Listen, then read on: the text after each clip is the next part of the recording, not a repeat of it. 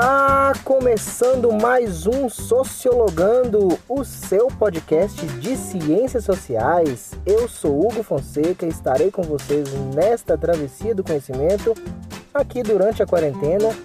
E hoje nós estamos começando o nosso oficialmente quinto episódio.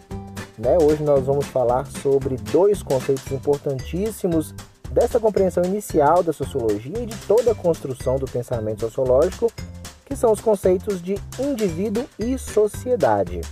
Por que, que eu estou dizendo que é o nosso é, quinto episódio oficialmente? É porque na prática nós temos seis episódios, né? Com este, esse será o sexto episódio, na verdade. Lembrando que no dia 1 de maio nós postamos, né, publicamos um episódio bônus que foi sobre o Dia do Trabalhador, o Dia Internacional dos Trabalhadores e Trabalhadoras, né? Então, oficialmente da nossa série, dessa nossa primeira temporada, este é o nosso quinto episódio. Mas se for contar o episódio bônus, né, o último episódio, então este seria o sexto, tá bom? Mas eu estou nomeando como quinto episódio, porque é o episódio que de fato faz parte dessa nossa primeira temporada, ok? Nós vamos fazer uma discussão muito importante hoje. É uma discussão que está aí dentro da, dessa cátedra inicial do pensamento sociológico, né, são dois conceitos muito importantes. Nós vamos visitar o pensamento de alguns clássicos, né, sempre os mesmos clássicos, na verdade, né? Marx, Weber e Durkheim, vamos ter que falar um pouquinho sobre eles. Eu quero trazer, junto do conceito de indivíduo e sociedade, eu quero trazer uma, algumas outras categorias e nós vamos ver outros dois sociólogos importantes também, além dos clássicos, né, que são clássicos também, mas eles estão no hall aí dos, dos sociólogos contemporâneos que é o Norbert Elias, sociólogo alemão, e o Pierre Bourdieu, que é um sociólogo francês. Então nós vamos conversar e fazer um diálogo entre esses dois sociólogos, mais os clássicos, para a gente tentar construir essa compreensão geral de indivíduo e sociedade. Tá bom? Então, o recadinho inicial de sempre, curta aí as nossas páginas nas redes sociais, né? lá no Instagram, underline sociologando, curta lá, a gente vai fazer algumas postagens aí de alguns mapas mentais a partir de agora. Todo episódio que a gente postar, nós vamos aí, ao longo das, da semana fazer algumas outras postagens interessantes sobre o que foi discutido. É, procura a gente lá no Twitter também, a minha conta pessoal, né, o Fonseca, arroba o Fonseca, lá no, no Twitter, tá bom? E brevemente eu vou criar a página do Facebook também. Eu não gosto muito do Facebook, já foi minha época do Facebook, já passou. Mas eu vou criar a página do Sociologando lá no Facebook também para ser mais um canal de comunicação. A ideia, né, gente, durante essa quarentena é criar canais de comunicação para a gente, né? A gente está isolado fisicamente, mas nosso pensamento tem que estar tá aí sempre dinâmico, sempre conectado, né? Fazendo aí as nossas análises, as nossas interpretações, tá bom? Então daqui a pouquinho eu volto e nós vamos discutir estes dois conceitos. Até daqui a pouco.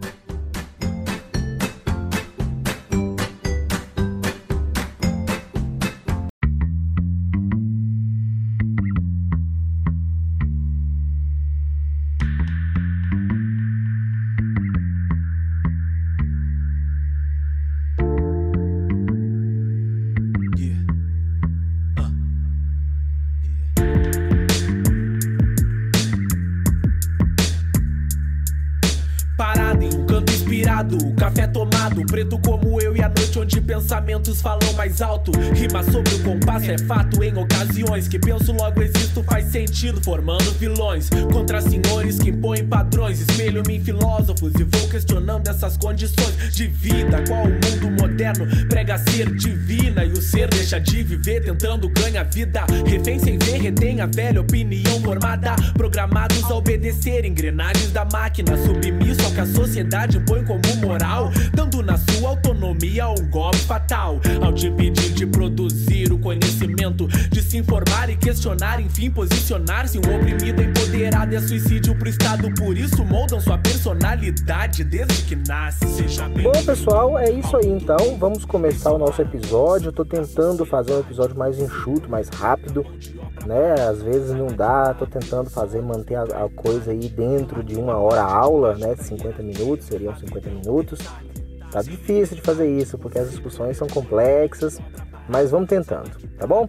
Bom, então, o nosso episódio de hoje nós estamos nos propondo a discutir essas duas categorias, esses dois conceitos da sociologia, que são os conceitos de indivíduo e sociedade, né?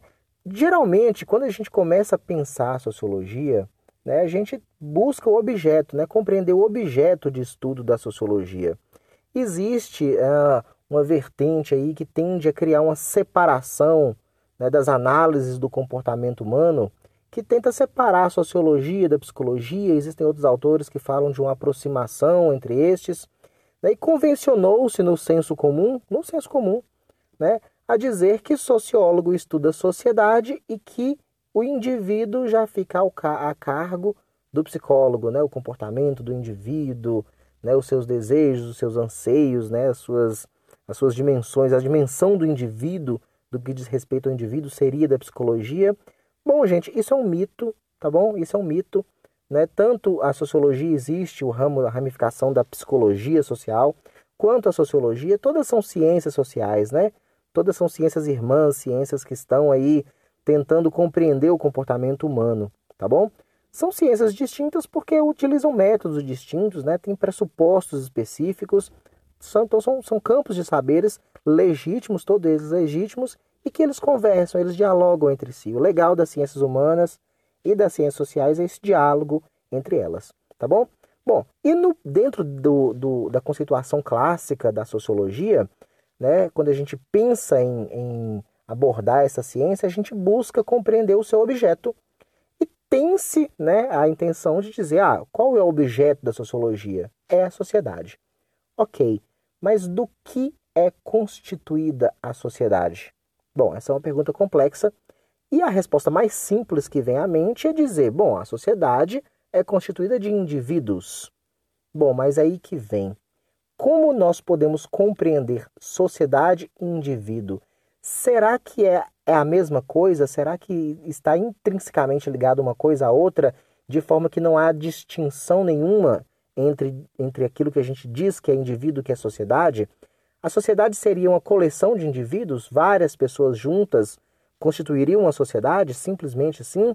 Ou será que existe um abismo entre esses dois conceitos? Né? Será que existe um espaço gigantesco entre os dois que, que fica impossível a gente classificá-los dentro de uma mesma categoria. Como é que a gente constrói essa ideia? Bom, essas perguntas que eu estou fazendo para vocês, que são perguntas retóricas, obviamente, né, para levar a gente a pensar essas coisas, são perguntas que os clássicos da sociologia fizeram e, e, né, e, e todas, aquelas, todas aquelas pessoas que ainda hoje é, é, se aventuram pela sociologia ainda têm que fazer. Né? Essa constituição, essa descrição do objeto, de fato o que eu estou estudando, né? do que constitui o objeto de estudo da sociologia. A gente tende a dizer que a sociologia compreende os fenômenos da sociedade. Bom, mas e os fenômenos do indivíduo? Né? Quando a gente vai estudar movimentos sociais, por exemplo, vai ter um episódio aqui sobre movimentos sociais, nós vamos falar das ações coletivas e das ações dos indivíduos. O próprio Weber trata né, desse conceito, a ação individual, a ação social que ele vai chamar de ação social. Né? E aí eu convido vocês para poder fazer essa reflexão. Né? Estudar sociedade, estudar indivíduo, será que de fato o indivíduo deve ser objeto de estudo apenas da psicologia e a sociedade como uma, uma pluralidade deveria ser objeto apenas da sociologia? São perguntas que são importantes de serem feitas e nós vamos tentar construir aqui uma análise crítica, não vamos é, responder a pergunta de forma é, definitiva, não é nossa intenção isso, é esgotar esse raciocínio. Né? A nossa intenção aqui é, geral, é basicamente criar essas reflexões, criar essas interrogações para essa construção da ideia, tá bom? Bom, eu quero separar o nosso episódio de hoje em algumas partes, sendo que a primeira delas é esboçar de forma bem assim, bem simples, bem resumida, né? Sem profundidade, não é nossa ideia dentro desse podcast profundidades, né? Não cabe a profundidade ela exige tempo, ela exige pensamento, exige leitura, né? E eu costumo dizer que a sociologia, o trabalho do sociólogo não é miojo, né? Não dá para fazer análises sociológicas em três minutos. Demanda tempo, né? É, é uma ciência, né? A gente tem que, tem que se levar a sério. tem que ser levado com respeito. Mas a gente vai tentar construir alguma coisa aqui resumida, alguma coisa que instigue vocês a buscarem outras, né, outras informações e por aí vai. E por isso eu convido vocês para participar das redes sociais, a dialogar com a gente lá, né, que eu vou orientando vocês. Bom, a primeira parte, então, eu gostaria de trabalhar com vocês algumas das conceituações dos clássicos das ciências sociais, né, do Emile Durkheim, do, Mal, do Karl Marx, do Max Weber, como é que eles compreendem essa construção, essa ideia de indivíduo e de sociedade, tá bom? Assim, a gente começar pela ordem cronológica, né, de escrita dos autores, a gente tem que começar pelo Karl Marx. Né, o Karl Marx, ele é, ele está dentro dessa ramificação aí da, da, da, da, dos clássicos das ciências sociais. Uh, bom, o Marx, ele não tem uma teoria específica, ele não constitui uma teoria específica que aborde esta dissecação, se eu posso chamar assim, entre indivíduo e sociedade. Ele não faz uma abordagem que tende a teorizar essas duas categorias. Né? O Marx ele está preocupado com a outra análise. O Marx, a gente diz que ele faz parte de uma escola da macrosociologia. O objeto dele é macrosociológico. Né? Ele está estudando as estruturas do capitalismo, as estruturas das lutas de classe. É o que ele está interessado. Mas a gente consegue perceber dentro das teses do Marx uh, uma conotação né, do que diria respeito a ser o indivíduo e a sociedade. Uh, o Marx ele vai falar sobre trabalho, ele vai falar sobre a divisão do trabalho social, ele vai falar da, das formas como o ser humano se constitui enquanto ser social, a partir do trabalho, né, a partir da produção do valor, e ele vai dar uma, um, um ponto principal, uh, uma abordagem principal ao que ele vai chamar de, de luta de classes e, obviamente, as classes sociais. Marx ele não vai, não vai especificamente dissertar sobre o que é classe social. Né? Algumas pessoas, inclusive, criticam isso né? e chamam a atenção dizendo, olha, o Marx ele acabou falecendo, falou tanto sobre classe social, mas não, não tirou um tempo específico para delimitar o que seja classe social. Nós temos ideia, né, dentro do pensamento, do raciocínio do Marx, o que seriam as classes sociais. Mas, basicamente, para a gente tentar construir uma ideia de indivíduo e sociedade, o Karl Marx ele vai dizer que o ser humano ele se constitui a partir do trabalho, né, e que essa ideia de indivíduo isolado, ela vai nascer uh, ou ela vai né, vir à tona de, com forma mais, mais é, com a força maior a partir da concorrência de livre mercado, né, agora já na modernidade, né, que vai vir à tona essa ideia de indivíduo. Aliás, toda filosofia trabalha essa ideia de indivíduo a partir da modernidade né, a partir da Constituição, sobretudo do liberalismo, né, que vai trazer de outras de outros pensamentos, de outras escolas, que vão trazer essa ideia do indivíduo, essa ideia da, da necessidade do ego, a necessidade de compreender o ser humano, essa ideia antropocentrista, né, que nasce lá no Renascimento, uh, mas que antes, anteriormente a isso, era complicada ter uma ideia específica sobre o indivíduo. A gente tinha, teria ideias sobre grupos, né, sobre a sociedade como um todo sobre o pertencimento da social, sobre uma organização da sociedade como um todo. Né? A parte do trabalho, a parte da, da nação, a parte da identidade, da cultura, de uma moral coletiva e por aí vai. O Marx vai, ele vai falar sobre uma distinção específica da sociedade que se daria a partir da exploração, exploração essa que se daria com uh, a propriedade privada, né, a alienação dos meios de produção, a propriedade privada dos meios de produção, que criaria a, uma luta de classes, criaria a existência de, de classes antagônicas, né, classes que estariam em contradição, a parte da qual elas se relacionariam, a parte da propriedade privada, e uma classe iria explorar a outra.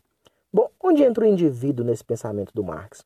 O indivíduo diz respeito ao local né, que o indivíduo ocupa dentro da classe. Né? Uh, por exemplo, a distinção que haveria entre um proletário, um trabalhador e um burguês diz respeito ao pertencimento à classe específica, né? as oportunidades específicas que esses indivíduos teriam e a posição dentro do, do, do sistema de produção que cada um desses indivíduos ocuparia. O Marx ele vai falar sobre a autonomia do indivíduo, né, sobre o trabalhador, a necessidade uh, individual de de, de realização uh, de uma consciência de classe. Note que o Marx sempre está falando de classe. Ele sempre está falando de uma classe como um todo, a necessidade de que uma classe como um todo né, se torne protagonista dessa luta de classes e promova uma transformação específica da sociedade. Mas ao falar disso, ele está falando do indivíduo específico, do papel do indivíduo específico. Né? Uh, ele não vai teorizar sobre o assunto, mas está implícito na teoria dele esta relação. Mas de forma geral, dentro da teoria do Marx, ele está tratando da classe social ou das classes sociais e da forma como os indivíduos se alocam dentro dessas classes sociais. Tá bom? Bom, passando para o próximo autor, né, cronologicamente falando, uh, o Emily Durkheim ele vai ter uma abordagem diferenciada. Né? O Durkheim, sim, ele vai ter uma preocupação específica em teorizar estes, esses dois conceitos, né? o que é sociedade e o que é indivíduo. E dentro da teoria do, do Emily Durkheim, né, haverá uma hierarquização uma hierarquização a partir da qual ele compreende que o indivíduo ele está hierarquicamente inferior à sociedade. De forma geral, o que o Durkheim está querendo dizer é o seguinte: a sociedade ela precede o indivíduo. O que, que significa isso? Você, quando você nasceu, a sociedade já existia. Quando seu pai nasceu, quando seu avô nasceu, a sociedade já existia, certo? Tudo que acontece com o indivíduo quando ele nasce é ingressar num processo de socialização, e essa vai ser a segunda parte da nossa, do nosso episódio de hoje, né? Construir essa ideia de socialização. Daqui a pouquinho eu chego lá. Mas tudo que acontece com qualquer indivíduo logo depois do nascimento é entrar num processo de socialização. Que grosso modo seria o seguinte: o indivíduo passa a apreender a sociedade a sociedade como um todo passa a preencher todo o indivíduo, dando a esse indivíduo a qualidade social, a qualidade de sujeito social ou a qualidade de indivíduo, a qualidade de crescimento. Os indivíduos seriam, na verdade, fruto do meio. Então, o indivíduo é fruto da sociedade, ele pertence à sociedade. Né? Obviamente, o Durkheim vai falar de sociedade no plural, né? existem várias sociedades, ele vai dissertar sobre o, sobre o fato social, que é o grande objeto de estudo do Durkheim, né? Então, assim, dentro de uma sociedade, dentro de uma cidade, por exemplo, nós temos várias instituições sociais específicas que são fatos sociais. Eu vou ter um episódio específico onde eu vou dissertar sobre a teoria do Durkheim, né? Mas, uh, por exemplo, a sua família, ela tem um jeito específico de agir, de pensar, né? De, de se comportar, que é diferente da família do João, que é diferente da família do José, que é diferente da família da Maria, que é diferente da, da, da família da, da Joaquina, né? Cada um de nós pertence a uma religião específica. Bom, religião é uma outra instituição social, é um outro fato social que tem maneiras específicas de pensar, de agir, de interpretar o mundo e por aí vai. Então, o indivíduo, ele faz parte de ele, ele compreende vários fatos sociais aos quais ele foi socializado durante a vida dele. Vamos pensar assim: quando você nasceu, a sua família né? Ela te criou ali, ela te ensinou alguns valores, ah, convivendo com seus pais, com seus irmãos, com seus avós, convivendo ali com aqueles vizinhos, com aqueles amigos mais próximos, você vai tendo uma noção do que, que é correto e do que, que é errado. Né? Você é levado para a igreja, né? não sei qual religião você pertence, se você tem alguma religião, né? você passa a ter valores de mundo específico que são valores sociais, ou seja, faz parte daquela sociedade específica na qual você está sendo inserido. Outro indivíduo, talvez está sendo inserido em outro aspecto, né? Está compreendendo outras formas de socialização. Talvez dentro de uma mesma sociedade como um todo. É, você e um outro indivíduo talvez comunguem de valores de uma sociedade mais ampla, né? Que vocês comungam, é comum entre vocês, mas algumas coisas são específicas de você ou de outro, porque diz respeito àquela bolha específica ali que você está vivendo. Né? O que interessa na, nessa análise inicial é dizer o seguinte: a sociedade, ou seja, aquele mundo social no qual o indivíduo nasceu e ele está sendo colocado, aquela sociedade precede o indivíduo e preenche o indivíduo no momento em que este indivíduo passa pelo processo de socialização.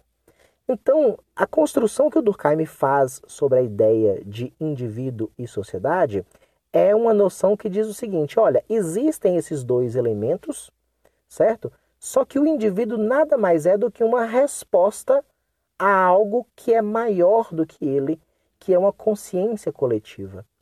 Para o Durkheim, a sociedade, por mais que ela não seja palpável do ponto de vista de enxergar, né, a gente olhar para a sociedade, enxergar, ali está a sociedade, né, por mais que, que, que nós tenhamos ah, uma tendência a enxergar a sociedade como indivíduos aglomerados, e o Durkheim vai dizer que não é isso, ele vai dizer que a sociedade como um todo, né, ou seja, essa aglomeração entre aspas de indivíduos, ela tem uma consciência própria, ela pensa de forma propriamente, né? E aí alguns críticos que dizem, será que esse, essa consciência coletiva é a soma ou seria a média da consciência de todos os indivíduos? Ou será que essa consciência coletiva ela é maior, ela abarca e o indivíduo sim, este indivíduo sim, seria a resposta desse pensamento coletivo? Na ideia do Durkheim seria essa segunda opção, né? Aquilo que você pensa, aquilo que você age, os seus padrões, aquilo que para você é belo, aquilo que para você é bom, aquilo que para você é ruim, aquilo que para você é correto, todos os padrões de pensamento, as formas como você age, como você pensa, como você se comporta, como você interpreta o mundo, para o Durkheim é fruto de tudo aquilo que você aprendeu durante a sua vida, né? Ou seja, de onde você aprende as coisas da sociedade. É a sociedade que lhe ensina, é o professor que te ensinou, é você viu uma coisa na televisão, a televisão está te ensinando, está né, tá te dando valores, está cuspindo valores em você o tempo todo, a religião, a escola, né, as leis, a legislação e por aí vai. Ou seja, existe um pensamento coletivo que é maior e ele vai abraçando a gente, ele vai tomando conta da gente, ele vai embebendo a gente de tal modo que se torna tão naturalizado, ou parece tão naturalizado, que chega um momento em que o indivíduo pensa: ah, eu acho isso, é a minha opinião, é a minha interpretação. Mas se você for parar para pensar, o Durkheim diria, né? Se você for parar para pensar, essa sua interpretação ela é bem comum uh, dentre os indivíduos que compõem né, a, a, aquela sociedade à qual você pertence. Então, teoricamente, para o Durkheim, aquela não é a sua opinião, é a opinião daquela coletividade que você está tomando para si como se fosse sua. Vamos pensar do ponto de vista cultural. Do ponto de vista cultural, parece que o Durkheim está correto. Porque, veja bem, nós aqui no Brasil, nós falamos português. Mas por que, que você fala português? A gente, nós falamos português porque nós nascemos aqui no Brasil, nós fomos criados aqui no Brasil, nós aprendemos a falar o português. Né? Então, eu não vou sair falando alemão. Né? Eu aprendi a falar o português, ou eu fui socializado neste idioma. A comida né, que, eu, que, eu, que eu gosto de comer é normalmente é a comida que as pessoas que compõem este sistema social no qual eu pertenço gostam de comer. É, por exemplo, eu moro aqui no norte de Minas. Né? A grande maioria das pessoas no norte de Minas gosta de comer arroz com piqui. Ah, talvez você vai dizer assim, ah, mas eu também moro no norte de Minas e eu não gosto de arroz com piqui. Né? Não, ó, gente, dentro da sociologia, não vamos tornar a exceção a regra, tá certo? De forma geral, nossa alimentação, por exemplo, ela é baseada em arroz com feijão, né? Nós somos de uma região onde as pessoas consomem carne regularmente. Então veja bem, você come arroz com feijão, você Talvez se nós tivéssemos nascido em uma outra cultura, em outro país, uh, cuja alimentação seja muito distinta da nossa, talvez aquela seria, aqueles seriam os pratos preferidos né, da gente. Né? Por que, que, que uma pessoa que vem, sei lá, da Índia, que vem do uh, que vem da China, que vem do Japão, que vem do, de um país uh, europeu, ele estranha a nossa alimentação? Né? Ele está estranhando a nossa alimentação. Por quê? Porque este indivíduo foi socializado né, dentro de uma outra cultura. Então ele aprendeu com aquela sociedade que tem outros hábitos alimentares, outros hábitos de vestimenta, outros hábitos de comportamento e por aí vai. Né? Estou só exemplificando, tentando exemplificar a teoria do Emily Durkheim. Ele vai falar do fato social, da forma como isso age né, sobre o indivíduo, como a sociedade age sobre o indivíduo, ele vai trazer alguns conceitos, o conceito de, de coesão social, né, que seria a união dos indivíduos, todo mundo está junto ali, está coeso uh, dentro daquela consciência coletiva, a saúde de uma sociedade se daria através dessa coesão, né, que seria inclusive o, o, o precursor dos preconceitos né, para o Durkheim. Ele vai falar da coerção, que é diferente, a coesão e a coerção são coisas diferentes, né? uh, vai falar de sagrado, de profano, então ele vai ter toda uma teoria específica dentro dessa construção, dessa ideia que ele tem sobre o que é o indivíduo e o que é a sociedade, né? Como é que essas duas, esses dois elementos se compõe. Bom, não vou aprofundar no Durkheim, nós vamos ter episódios específicos sobre o Durkheim também. Né? A ideia nossa, o que é hoje, é diferente, é construir essas bases iniciais sobre esses dois conceitos, sociedade e indivíduo. Passando para frente, então, o Weber, né, nosso querido Max Weber, ele vai ter uma análise diferenciada, tanto da de Durkheim quanto da de Marx. Né? Por quê? Porque, é, precisamente, dentro das teses do, do Weber, o indivíduo vai ter um papel central. Né? Diferentemente, por exemplo, do Durkheim, que diz que a sociedade precede o indivíduo e que a sociedade ela é externa ao indivíduo e que age com força sobre o indivíduo, né? É, é, é, conotando, trazendo os limites do indivíduo, dando contornos ao indivíduo, o Weber vai pensar na contramão. Ele vai dizer: olha, a sociedade nada mais é do que uma rede de relações sociais. E o que é a relação social? É a ação de cada indivíduo. O, Weber ele vai ter uma análise específica sobre a razão humana e sobre a, o, o raciocínio, né? a racionalidade de forma geral e da intenção. Ele vai dizer, olha, os indivíduos eles são autônomos, certo? Existe obviamente uma influência da sociedade, mas o indivíduo ele é capaz de ir contra a sociedade, por exemplo, né? Ah, uma pessoa, por exemplo, vão, vai ter uma festa de casamento e as pessoas né, natural, na, tendem a, a ir né, com a roupa mais elegante. Né, um vestido de festa, um, um, um terno, gravata. Né? Pelas análises do Durkheim, todos os indivíduos têm que ir dessa forma e eles são forçados a ir dessa forma e faz sentido a análise do Durkheim. Mas quando eu vou ver a análise do Weber, pode ser que o indivíduo fale assim: olha, eu vou diferente. E aí? O indivíduo está indo diferente. Né? Ele tem a autonomia de dizer: eu quero quebrar o padrão. Eu quero que as pessoas me notem. Eu quero que as pessoas apontem para mim. Dentro do pensamento do Durkheim, isso seria uma anomia, né? Porque o indivíduo vai passar um constrangimento, todos os demais indivíduos iriam olhar para ele, iriam apontar para ele e iriam de alguma forma puni-lo, né? Seja simbolicamente, seja é, é, é, violentamente, talvez, né? Conforme for o desvio que o indivíduo cometeria. E essa violência, é, que seria a coerção social para o Durkheim, é o que faria com que todos os indivíduos acabassem agindo de forma coesa, né? de forma uh, igualitária e por aí vai. E o, o, o, Weber ele compreende essa análise do, do Durkheim, mas ele vai dizer, pois é, mas o indivíduo pode ser que ele faça, pode ser que ele queira. Né? Como é que se compreende isso? Então o Durkheim, o, desculpa, o Weber, ele vai dissertar né, e o objeto de estudo dele vai ser bastante interessante, sobre a ação social, que se dá a partir do indivíduo. Para o Weber, é importante compreender o indivíduo, compreender como que o indivíduo age, e para ele, tudo que o indivíduo faz é uma ação social, porque diz respeito ao outro indivíduo. Né? Olha só, o Weber está dizendo que quando a gente age, nossas ações são sociais porque elas levam em consideração o outro não dentro da perspectiva do Durkheim, que diz que a gente faz aquilo porque o outro, os outros, né, a coletividade nos obriga. Weber está falando que a gente leva em consideração o outro. Eu faço as coisas para o outro ver. A roupa que eu visto, eu visto levando em consideração o que as pessoas vão pensar de mim. Mas veja bem, eu levo em consideração. E no momento em que eu agir, eu vou colocar um sentido na minha ação, um porquê, um motivo. Né? Eu quero agradar os olhos, eu quero passar despercebido, né? dependendo do que eu quero, da intenção que eu estou colocando na minha ação, né? eu vou agir de uma forma ou de outra. Pode ser que eu queira ser notado. A professora lá no primário fala com a gente assim: Ah, você vai colocar uma melancia, pendurar uma melancia no pescoço? Olha, pode ser que eu queira fazer isso. Pode ser que eu queira ser notado, pode ser que eu queira aparecer, né? Então veja bem, é o indivíduo que está colocando um sentido na sua ação, um motivo na sua ação. Ele leva em consideração o que os outros fazem, mas ele está sendo racional ao decidir aquilo que ele vai fazer. Tem, dentro dessa teoria do, do Weber, ele vai chegar a três elementos que ele vai dizer que são os três tipos de ação, de sentido da ação. Né?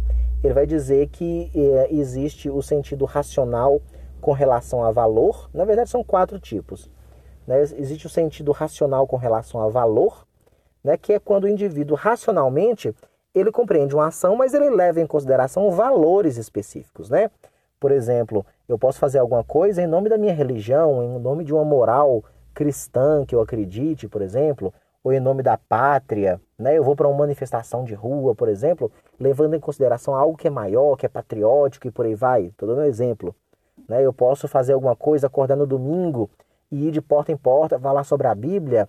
É uma ação que diz respeito a um valor, que é algo que, que para mim é importante, que foi construído socialmente, obviamente, mas que para mim especificamente eu estou colocando importância naquilo. Eu estou dando sentido. A referência, a motivação para eu fazer alguma coisa diz respeito a um valor construído e agregado a uma moral, a algo que para mim é importante, certo? Mas ainda assim é racional, porque eu posso escolher fazer ou não fazer, certo?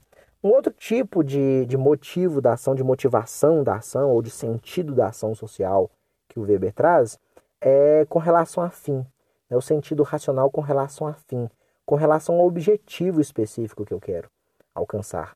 Né? Então, a, a, conforme for o meu objetivo, conforme for a minha expectativa, conforme for o meu interesse, eu vou colocar uma ação específica, eu vou colocar um sentido específico na minha ação. E vou ter uma ação ou outra. Né? Digamos, por exemplo, que eu queira impressionar o meu chefe. Né? Eu vou, vou numa entrevista de emprego. Então eu falo assim: ah, não, peraí, eu vou cortar meu cabelo, eu vou vestir uma roupa específica. Veja, eu estou criando ações específicas, escolhendo ações específicas baseado num, numa expectativa específica que é uma finalidade, né? Um, um, fim que eu quero alcançar, que é a impressão, eu quero ser, passar uma, uma ideia interessante, ou o contrário, pode ser que eu fale assim, ah, eu não quero ser contratado, então eu vou chegar lá e vou falar palavrão, vou falar errado, depende do que, que eu estou querendo, né? Então, a forma como eu vou agir diz respeito às intenções que eu quero colocar.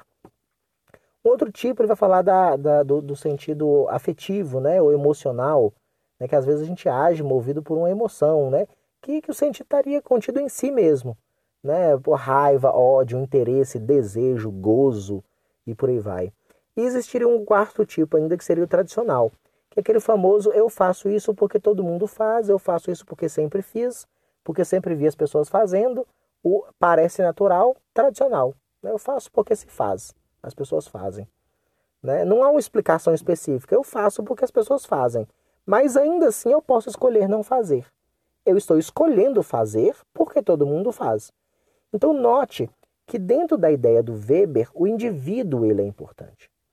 Ele vai falar que uma ação social, né, a forma como o indivíduo coloca sentido na sua ação, este sentido é percebido pelo outro indivíduo e é comungado. E aí os indivíduos vão criando rede de relações sociais, e essas redes de relações sociais vão constituir aquilo que nós chamaríamos de sociedade. Então veja bem, o Weber também está teorizando sobre esses, essas duas categorias, o indivíduo e a sociedade. O Durkheim, quando ele trabalha esses dois conceitos, ele vai dizer que a sociedade ela é mais importante porque ela é uma consciência viva, uma consciência que exerce coerção sobre o indivíduo e que obrigaria o indivíduo a agir de determinada forma. O indivíduo estaria, seria um escravo da sociedade na visão do Durkheim. Na visão do Weber, a sociedade ela é constituída de valores, de finalidades, de objetivos, de formas racionalizadas construídas por cada indivíduo no momento em que ele coloca sentido nas suas ações. E, obviamente, essas ações levam em consideração o posicionamento do outro. Então, é como se fosse construída uma rede, né? uma rede mesmo, igual uma rede de pesca, né? uma rede de relações específicas, onde os indivíduos vão atribuindo elementos e vão compartilhando esses elementos. Né? É, tem um exemplo que eu gosto de dar, que é o seguinte, para a gente poder compreender essa noção de, de levar em consideração o outro, que é o seguinte.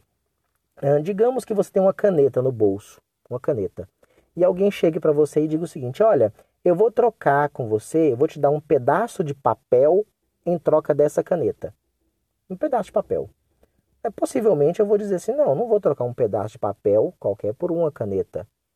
Ah, mas e se esse pedaço de papel for uma nota de 100 reais? Aí eu troco, né? Uma caneta Bic boba. Vou trocar uma caneta Bic por uma nota de 50 reais, eu troco. Mas por quê? Por que, que a gente faz isso? Trocar uma caneta que é funcional, que dá para escrever, que dá para fazer várias coisas, por um pedaço de papel só porque é uma nota de 100 reais? Ah, obviamente, a resposta é óbvia. Com aqueles 100 reais eu posso comprar várias coisas, inclusive várias canetas. Mas como eu posso comprar essas coisas? Eu estou pegando aquela nota de 100 reais e eu estou partindo da expectativa de que outras pessoas vão aceitar aquela nota de 100 reais e me dar coisas por aquela nota de 100 reais. Obviamente, nós convencionamos, a sociedade convencionou que aquele papel, aquele pequeno pedaço de papel escrito 100 reais ali, que aquele papel tem um valor, que aquele papel representa né, uma quantidade de valor monetário específica. Mas eu estou partindo do pressuposto de que as pessoas vão aceitar aquilo. Por exemplo, você trocaria comigo uma nota de 100 reais por uma, uma cédula de mil cruzeiros? Né? Aliás, vou dar, colocar uma coisa um pouco mais valorosa aqui. Você trocaria comigo, por exemplo, sei lá, um pendrive novo, né, de, sei lá, de, de, de 32 GB você trocaria esse pendrive por uma nota de mil cruzeiros? Eu acredito que talvez não, a menos que você seja um colecionador, eu acredito que você não vai trocar. Por quê? Porque ninguém vai aceitar aquela nota de mil cruzeiros para nada. Você não vai conseguir comprar nada com aquela nota de mil cruzeiros. Não, não se convencionou, aliás, convencionou-se na sociedade que aquele papel, aquela cédula específica, não vale mais nada. E os indivíduos têm isso com relação a tudo. Nós partimos de pressupostos específicos as coisas que eu faço, eu levo em consideração o que o outro vai reagir, como o outro vai reagir. E isso diz respeito a valores específicos que estão construídos socialmente, mas essa construção social diz respeito aos indivíduos específicos que estão construindo isso. Por exemplo, é, talvez o padrão de beleza que nós construímos aqui no Brasil seja diferente do padrão de beleza é, que as pessoas constroem, por exemplo, no Japão, né? ou constroem, por exemplo, no México. Por exemplo, tem coisas que a gente vê numa novela mexicana, que a gente vê num filme japonês, que a gente fala assim, ah, poxa vida, aquilo ali não, não, não me interessou. Eu tô vendo fulano de tal se apaixonando por, por fulana, eu tô vendo fulano gostando de tal tipo de roupa, né, naquele filme, novela, e eu mesmo não gostaria daquilo. Porque nós construímos aqui uma rede de relações de interpretação de valores específicos, né, e eles lá constroem outras redes. Bom, finalizando essa primeira parte, então, é, a gente nota que dentro da teoria clássica há esta necessidade dos sociólogos, né, dos sociólogos clássicos, de, para desenvolver a sua teoria, desenvolver o seu argumento, que é muito maior do que isso, gente. A teoria do Durkheim é muito maior do que isso que eu falei aqui, a do Weber também. Eu só estou dizendo o seguinte, que dentro da grande teoria do Durkheim, da grande teoria do Weber e da grande teoria do, do Marx, existe uma noção implícita de construção, de tentativa de construção do que seja a categoria sociedade e a categoria indivíduo. No Marx ela é menos direta, né? ela é mais implícita. Dentro das teorias do Weber e do, do Durkheim, ela já é mais explícita, né? porque eles tentaram de fato teorizar sobre.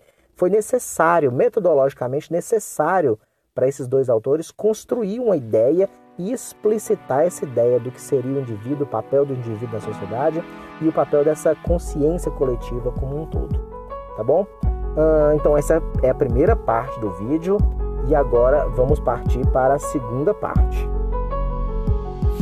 Caneta e papel na mão, pra mim é melhor que remédio. Enquanto eu vou escrevendo, não sobra espaço pro tédio. Aonde eu vou parar, não sei. Eu tô pensando há mais de um mês. E o que eu tenho visto, eu vou falar pra vocês. É tanta arrogância, tanta prepotência.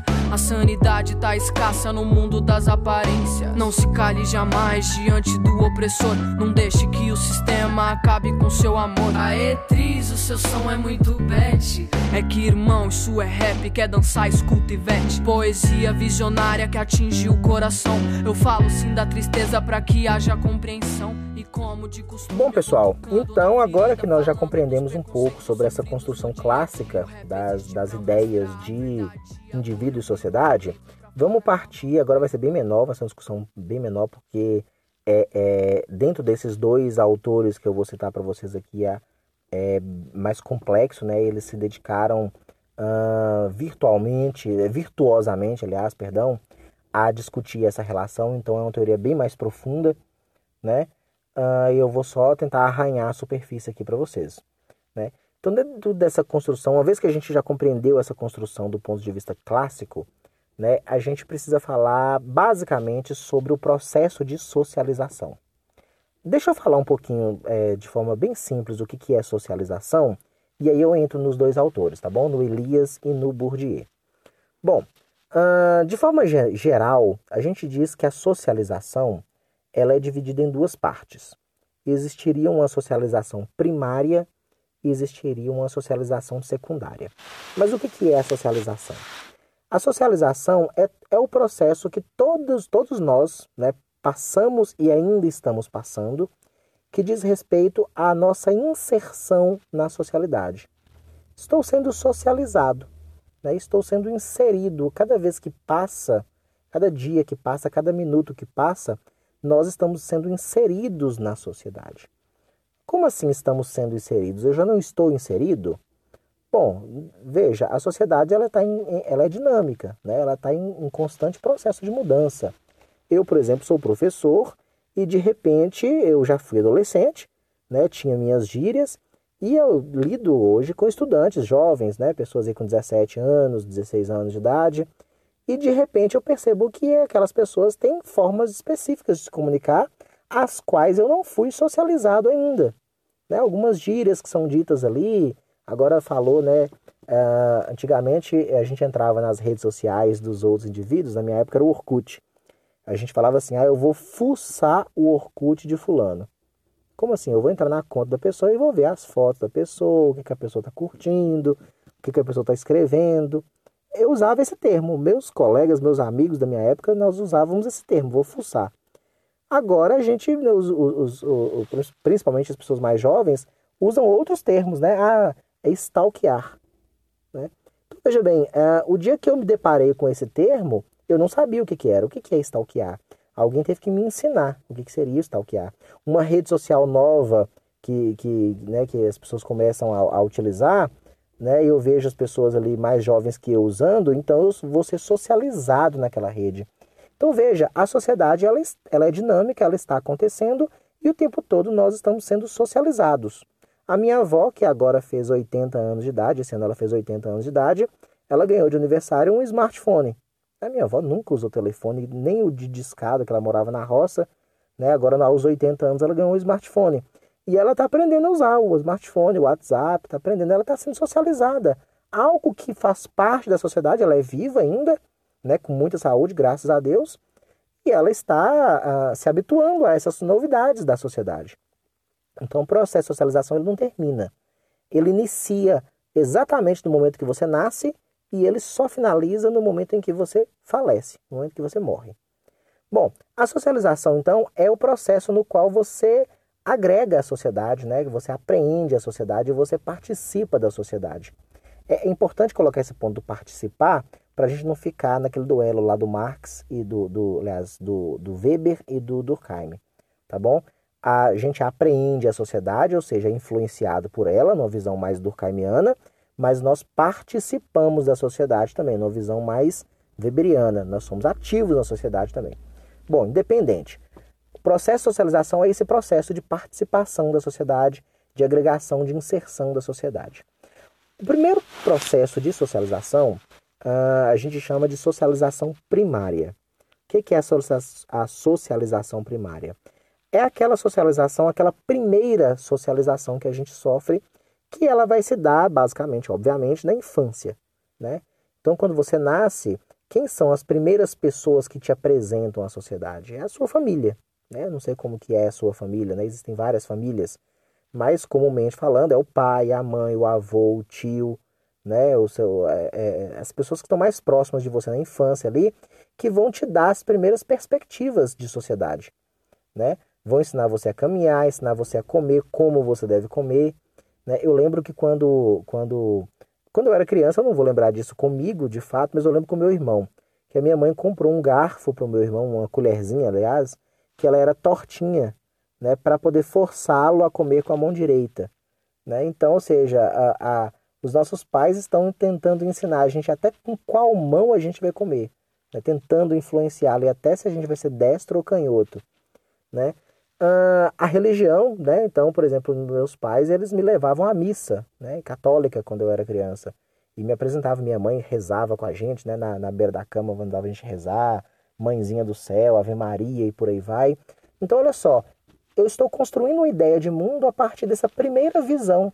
As primeiras pessoas que estão me apresentando uma sociedade específica estão me apresentando uma visão de moral, né? Aí eu não posso fazer isso, eu não posso fazer aquilo né? Tem que vestir roupa, tem que, tem que vestir lá a cuequinha, né? O menino, tem que vestir a roupinha lá, a menina, não pode ficar pelado, não pode cuspir no chão, não pode falar palavrão, né? As primeiras regras estão sendo apresentadas para mim.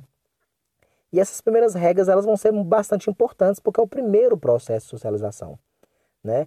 Que serão os nossos pais que darão a escola primária lá, né? Os amiguinhos da escola, os, né? os colegas, os primos, os parentes, é, são esses indivíduos, é a convivência com essas pessoas que vai dar para a gente ali uma noção inicial de o que é viver em sociedade.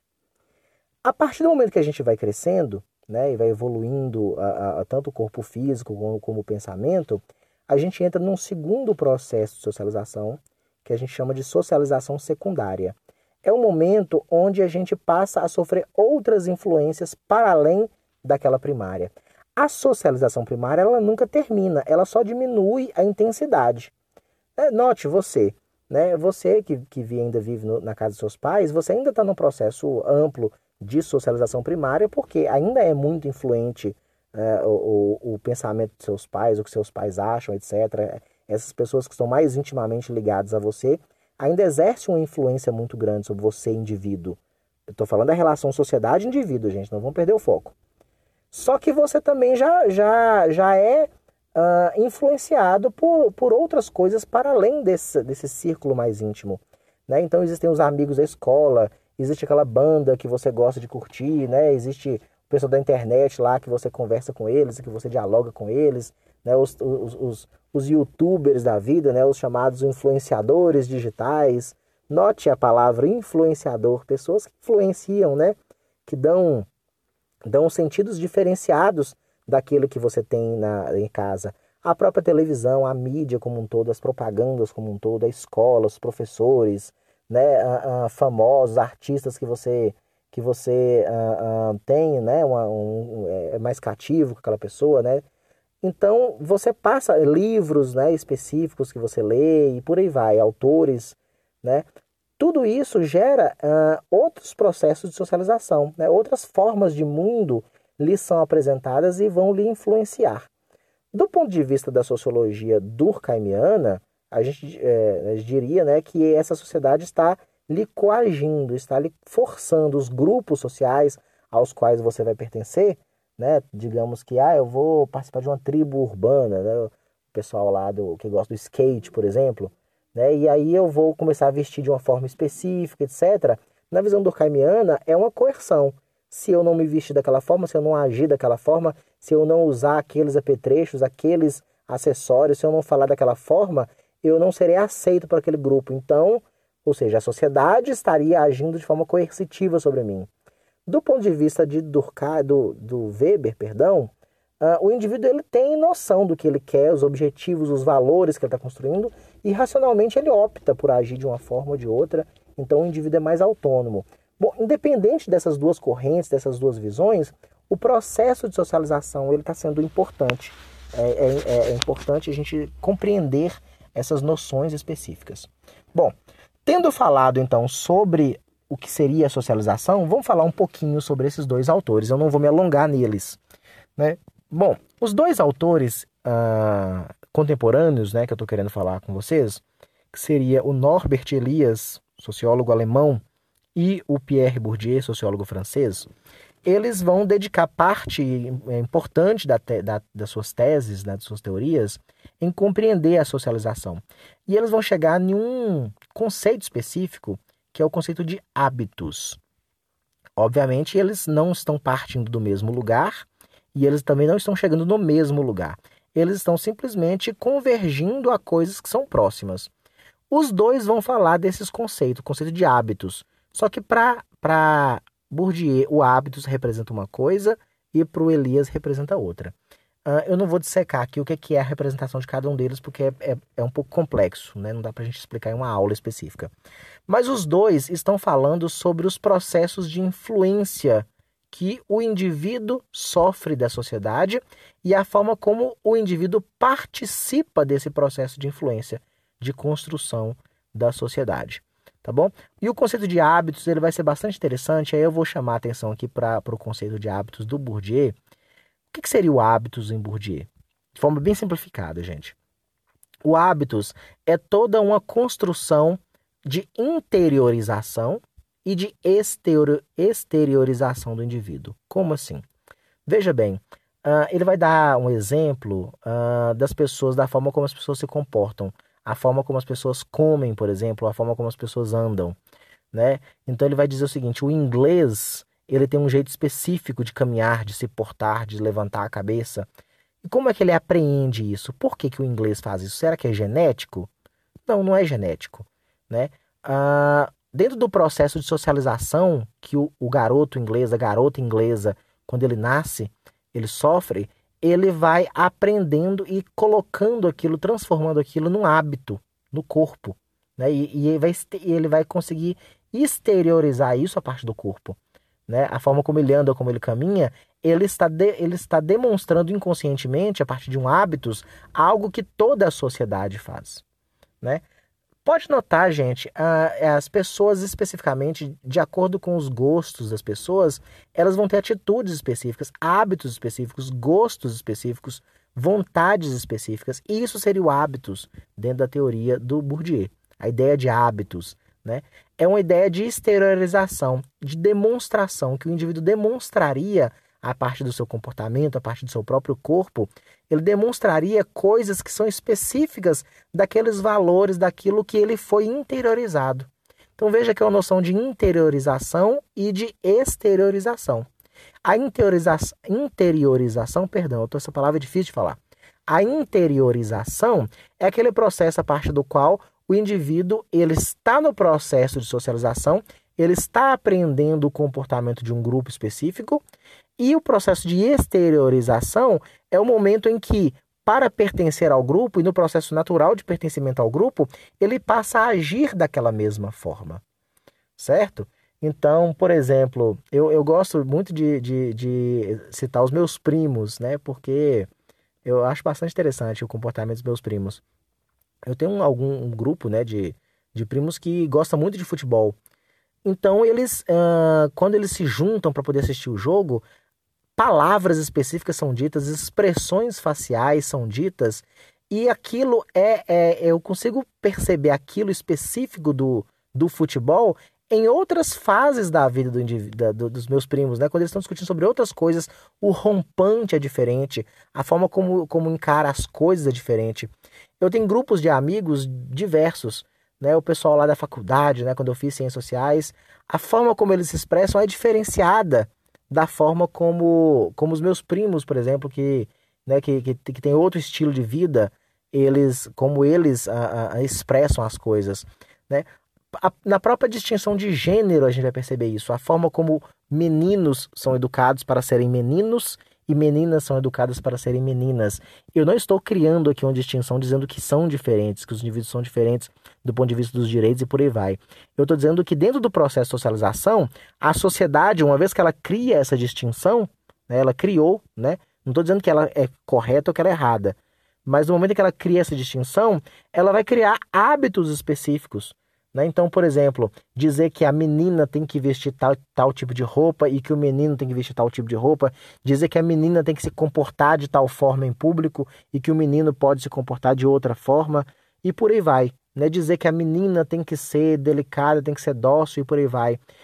O indivíduo, ele interioriza isso porque ele vai entrar no processo de socialização e ele vai acabar exteriorizando isso, agindo de acordo com aquele padrão dentro daquilo que o o Bourdieu constituiu como sendo o hábitos. Dentro da visão do Elias, o hábitos seria mais ou menos isso, só que teria uma visão um pouco mais plástica. Porque para o Elias há uma participação maior do indivíduo nessa construção. Né? Ah, o, o, Elias vai falar sobre um conceito que ele vai chamar de configuração. Não cabe a nós a gente né, aqui nesse podcast dissertar sobre isso, é bem mais complexo, mas uh, seria uma visão mais plástica em qual sentido? No sentido de que o indivíduo ele percebe o processo de socialização ao qual ele está sendo inserido e, e ele vai agir de acordo com aquilo, mas ao mesmo tempo modificando alguma coisa. Isso explicaria, por exemplo, o fato de que a sociedade ela vai se modificando aos poucos. Né? O comportamento dos meus avós é diferente do comportamento dos meus filhos. A sociedade que os meus filhos estão construindo é diferente da sociedade que os meus avós construíram. Né? As influências, boa parte das influências são as mesmas, mas veja bem, os meus filhos já sofrem a, a influência que eu exerço sobre eles. Né? já sofre a influência que os meus pais exercem sobre eles e que os meus avós exercem sobre eles, mas o processo de socialização é outro, existem outras coisas que são construídas. Então os indivíduos eles estão participando desse processo de construção, né, do, do, do hábitos, do próprio hábitos obviamente ele, ele se insere nisso, ele expressa, ele, interior, ele interioriza e ele exterioriza, como diria o Bourdieu, só que haveria uma plasticidade diferente dentro daquilo que o, que o, que o Elias chama de configuração. Não apenas uma figuração social seria a sociedade, mas uma configuração, porque existe uma troca recíproca né, entre indivíduo e sociedade. A sociedade influencia o indivíduo, mas o indivíduo também participa do processo de modificação, de transformação da sociedade e por aí vai. Bom, gente, uh, vai ficar por aqui o episódio, né? Eu espero que tenha sido proveitoso para vocês. O que, que nós tentamos fazer aqui hoje foi isso: tentar construir uma ideia. A minha, minha vontade, meu desejo com esse episódio é que aquelas pessoas né, que, que têm aí a vontade de, de compreender mais a sociologia, e mesmo o pessoal que está né, tá se preparando para o vestibular, né, quando for compreender as teorias desses autores, compreender essas teorias dentro dessas perspectivas, dessa construção do pensamento teórico, tá bom? Então é bastante importante uh, nós compreendermos que dentro da sociologia existem objetos específicos de estudo, né? Assim, de forma bem simplista, é a sociedade, né? os fenômenos da sociedade é aquilo que a sociologia estuda, mas existe uma construção teórica específica que tem que ser refletida, né? O que, que é indivíduo, o que, que é sociedade, como é que, que existe reciprocidade entre esses dois elementos. Né? E os teóricos, os sociólogos, eles estão preocupados com essa construção. É bem mais complexo do que isso que eu apresentei aqui no episódio, mas eu acredito que, esse, que isso que eu apresentei para vocês dê para, né, eh, vocês estão falando muito ultimamente sobre gatilho, né? Que sirva como gatilho para vocês, para vocês estudarem, né, buscarem outras outros conteúdos, né? E compreendam melhor aquilo que o professor de vocês está passando para vocês aí, se você não for meu aluno lá no instituto, né? Ou que outros professores estão passando para vocês, ou que mesmo eu, né? É, é, coloque para vocês e os autores, os livros e por aí vai, né? Aquilo que vocês estão percebendo e vocês mesmos, né? Ah, a forma como vocês percebem o mundo, porque isso é bastante importante. Né? Todos nós temos a construção do imaginário sociológico, todos nós estamos somos capazes de compreender a construção da sociedade né, e estamos né, fazendo essas reflexões. Tá bom? Então é isso, o episódio vai ficando por aqui. Espero que tenha sido proveitoso. Um abraço para vocês e fui!